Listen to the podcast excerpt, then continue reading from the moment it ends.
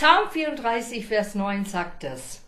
Probiert es aus und erlebt selbst, wie gut der Herr ist. Und das wollen wir heute ausprobieren. In den Grunde genommen wollen wir ausprobieren, wie Gott Sachen wirklich meint.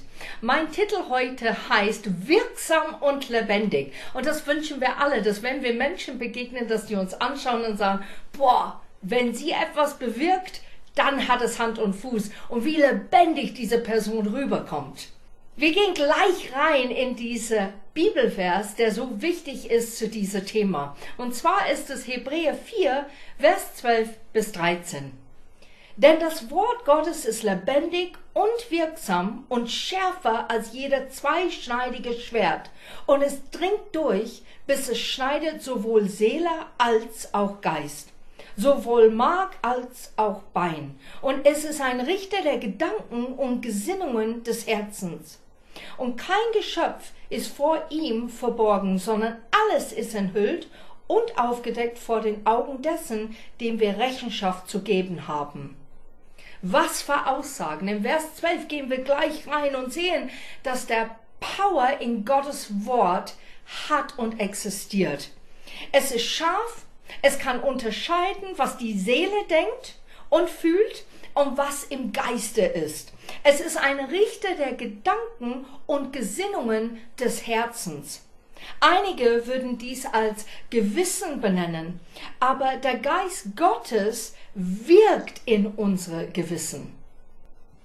Als Junge Jesu ist der Heilige Geist in uns. Er steuert unser Herzen und wenn wir es ihm erlauben, dieser göttliche Geist wohnt in unser Herz. Und ich meine natürlich nicht das pumpende Herz, sondern ich meine diese tiefere Kern, der in unsere Sein ist, wo wir Entscheidungen treffen, die nicht unsere Gedanken bewegen, sondern tief gehen als das, sozusagen zum Kern der Sache kommen.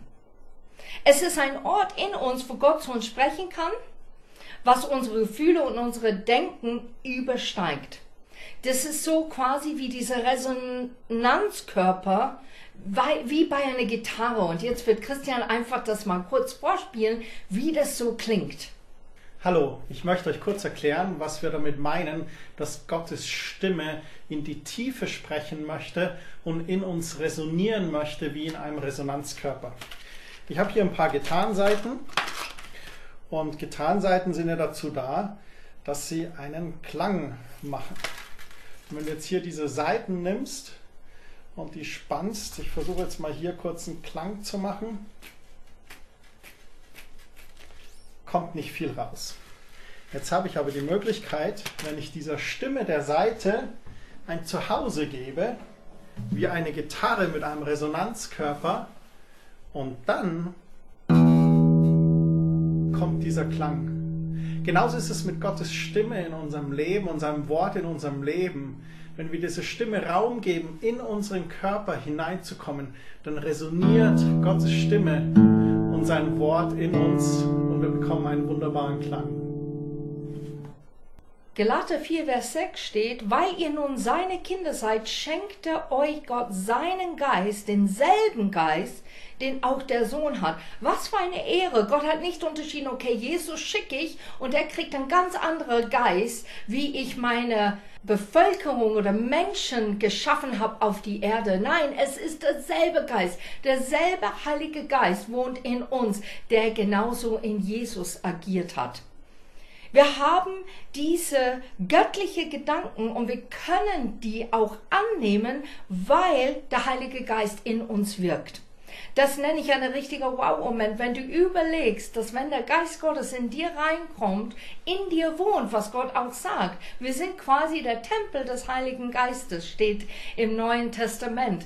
Das bedeutet, er wohnt in uns, er hat so einen Wohnsitz und er kann durch uns sprechen, aber Gottes Gedanken und Gefühle werden auch mitgeteilt.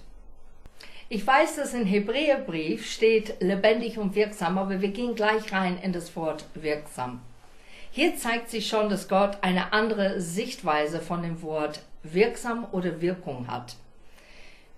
Für uns ist es wichtig, ein Resultat zu haben von dem, was wir tun. Wir bewirken etwas und bekommen ein Resultat daraus. Unsere Wirkung bewirkt eine Auswirkung und dann war es wirksam aus unserer Sicht. So, jetzt nebenbei, wie viel Mal habe ich wirksam Auswirkungen oder wirken gesagt? Wenn du das schon gezählt hast und weißt davon, dann schick uns einfach eine Mail über Quelltor und dann kommt ein kleines Geschenk auf deine Wege. Und weiter geht's zum Predigt. Dieser Aspekt geht noch tiefer für Gott und was er damit meint. Ein kurzer Beispiel. Du wohnst in ein Haus. Du hast ein Haus ge gebaut oder gekauft und dann lebst du nur in der Wohnzimmer oder in der Küche.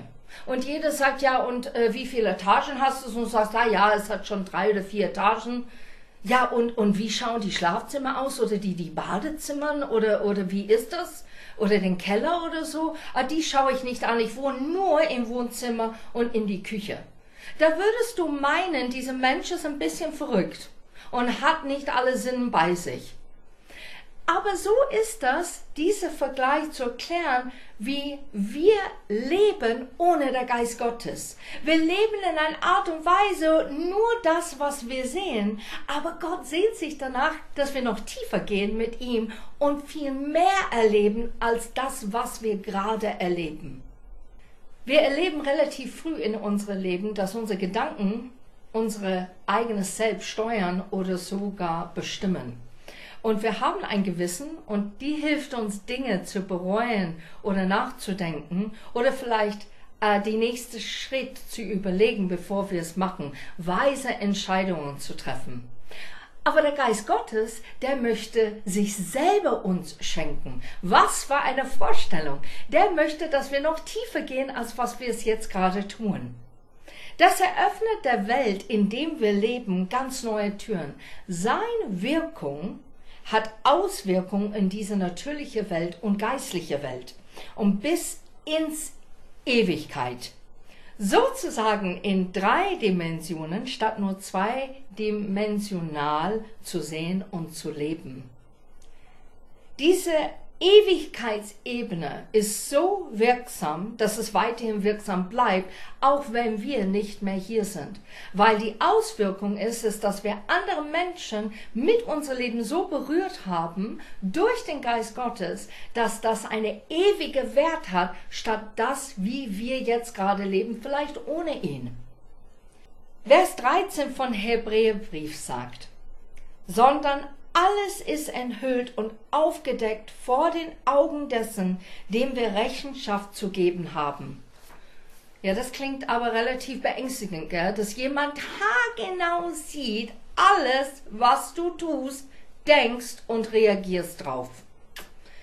Aber es kann nur beängstigend sein, wenn du vielleicht Gott nicht persönlich kennst, hast keine Liebesbeziehung mit ihm, keine Vertrautheit, wo du sagst, nein, ich bin froh, dass du alles von meinem Leben erkennst und siehst und weißt, weil ich eine vertraute Beziehung mit dir habe, eine Freundschaft, wo ich weiß, dass du eigentlich nur Gutes mit mir meinst.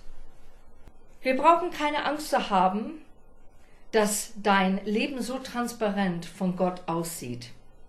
Es ist sogar hilfreich, dass er in dein Leben schauen kann, weil zum Beispiel was tobt vielleicht in deine Gefühlswelt oder in deine Gedanken und benötigt göttliche Hilfe in dem Moment.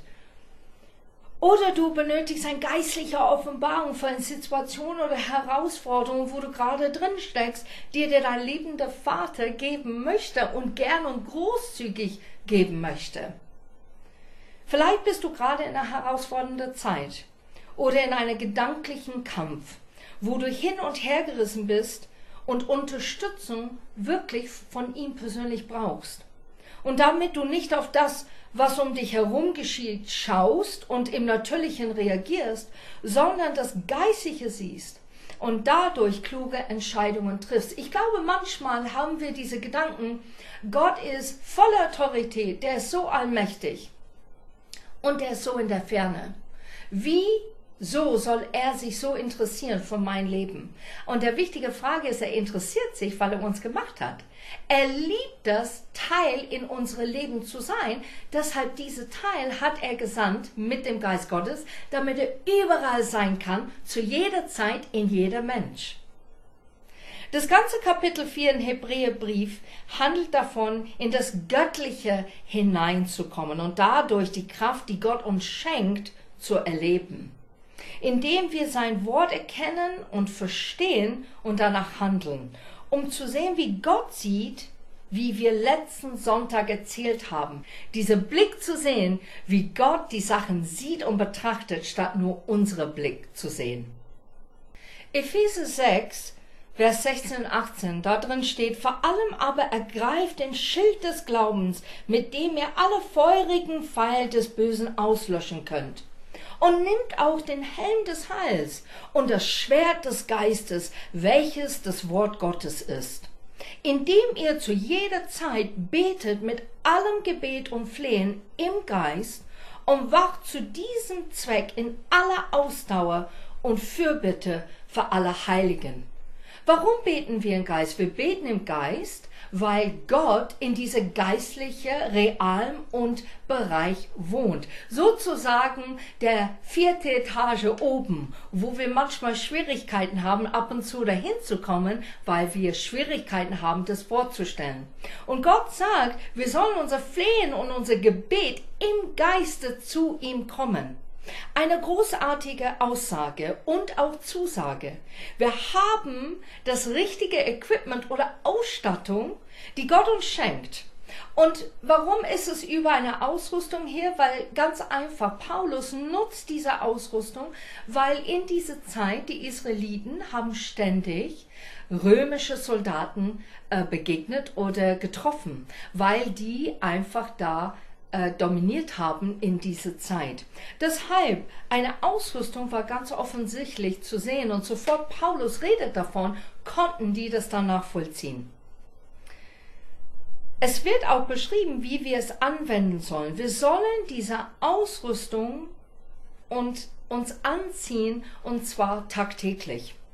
Eine Ausrüstung, die kampftauchlich ist, aber jetzt, jetzt kommt's, nicht gegen Menschen sondern um geistlich gesehen wachsam zu sein. So, wir haben diese Ausstattung, wir ziehen es tagtäglich an und nicht, weil wir sagen, hey, jetzt bin ich endlich, ich weiß nicht, Spider-Man, Batman oder ich habe äh, ne, diese ganze Ausrüstung, damit keiner mir was antun kann. Nein, im Gegenteil. Wir haben es angezogen, damit wir wachsam bleiben im Gebet und Gott suchen im Gebet, damit, wenn wir beten, Sachen wirklich geschehen. Ich möchte, dass wir konzentrieren auf das Schwert. Das Schwert, der nie kaputt geht, nie rostet und auch sogar staubfrei ist, weil wir es nicht im Regal liegen lassen, sondern wir nutzen es tagtäglich. Es ist der Schwert, das den Menschen sogar nicht verletzt. Was ist der Schwert? In Epheser 6 beschreibt Gottes Wort als der Schwert, der wirklich durchdringt und entscheiden kann zwischen auf, wie es steht in Hebräer 4, Mark und Bein, Seele und Geist. Das ist, was das Wort Gottes macht. Das ist unsere größte Waffe oder Werkzeug, das Gott uns gibt, damit wir mit ihm in Kontakt bleiben und unsere Entscheidungen nach seinen Maßstäben und mit seiner Weisheit treffen, sei es beim Beten oder in unserem Alltag. Unser Gott ist so praktisch und fürsorglich. Er hilft uns, indem wir es schriftlich festlegt in der Bibel. Falls wir etwas vergessen, falls wir nicht wissen, was er damit meint, können wir direkt in Gottes Wort reingehen und erkundigen, wie er das gemeint hat. Jetzt gehen wir rein in das Wort lebendig. Alle Dinge, die lebendig sind, zum Beispiel Pflanzen, Tiere, Menschen, die müssen wir gut pflegen, damit es denen weiterhin gut geht. Man investiert Zeit oder Kraft oder Ressourcen, vieles mehr, damit es lebendig bleibt. Blumen zum Beispiel, die werden gegossen ne? und die werden gedüngt. Tiere werden gefüttert oder geimpft und Freundschaften wird man mit gemeinsamer Zeit richtig gut gepflegt. Ich habe jetzt hier ein Bild, die ihr seht, über Gleisen. Hier sind Gleisen, die zu einer Weiche führen und wir dürfen freiwillig entscheiden, welcher Gleis wir im Leben nehmen. Gleis 1 zum Beispiel ist ein Leben ohne das Geistliche anzuzapfen. Ab und zu erleben wir Highlights. Aber Gott bleibt in der Ferne und wir leben nur in der zweiten natürlichen Dimensionen, was ich denke und was andere denken. Und jetzt aber der zweite Gleis, wenn wir das nehmen, es ist ein Leben in der Fülle, weil deine Seele, diese zwei Dimensionen, und dein Geist, der in der dritten Dimension agiert, aktiv sind. Du nimmst quasi sein tägliches Wort, was auch dein Brot ist, deine Nahrung für dein Geist ist. Du tust Bibel lesen und du hast ein Gespräch mit Gott und das ist einfach Gebet. Und dadurch bekommst du mit, was Gott dir gerne mitteilen oder zeigen möchte. Du bist nicht nur natürlich aktiv, sondern vor allem auch geistlich aktiv. Und die gehen so quasi Hand in Hand. Diese natürlich aktiv, das ist so wie nur mit ein Hand bewegen. Aber wenn du dann geistlich aktiv auch bist, dann kannst du beide so nutzen und da hast du diese Vielfalt. Da hast du diese Gleis, der führt weiterhin statt einfach zur Kuldesack. Ein dreidimensionaler Blick, wo du bewusst bist, was du denkst, wie andere denken, aber jetzt erlebst du auch, wie Gott denkt. Hier zeige ich dir jetzt ein Bild und das ist von einer riesigen Sonnenblume. Und wenn man genauer hinschaut, da sieht man eine Biene auf diese Sonnenblume. Und dann schaut man noch genauer hin und dann sieht man auf der rechten Seite eine Fliege. Und das ist so, was es bedeutet, in diese dritte Dimensionale zu leben. Nicht nur das Schöne von außen zu betrachten, sondern richtig tief hineinzugehen, damit es dir geholfen wird in das alltägliche Leben. Das Grandiose an der Sache ist, es steht schon in Gottes Wort und gehen wir gleich rein in 1. Korinther 2 ab Vers 6. Dennoch erkennt jeder im Glauben gereifte Christ, das wäre quasi Gleis 2, wie wahr und voller Weisheit unsere Botschaft ist. Es ist zwar nicht die Weisheit dieser Welt und auch nicht die ihre Macht habe, aber die Welt mit all ihrer Macht vergeht ohnehin. Die Weisheit jedoch, die wir verkünden, ist Gottes Weisheit.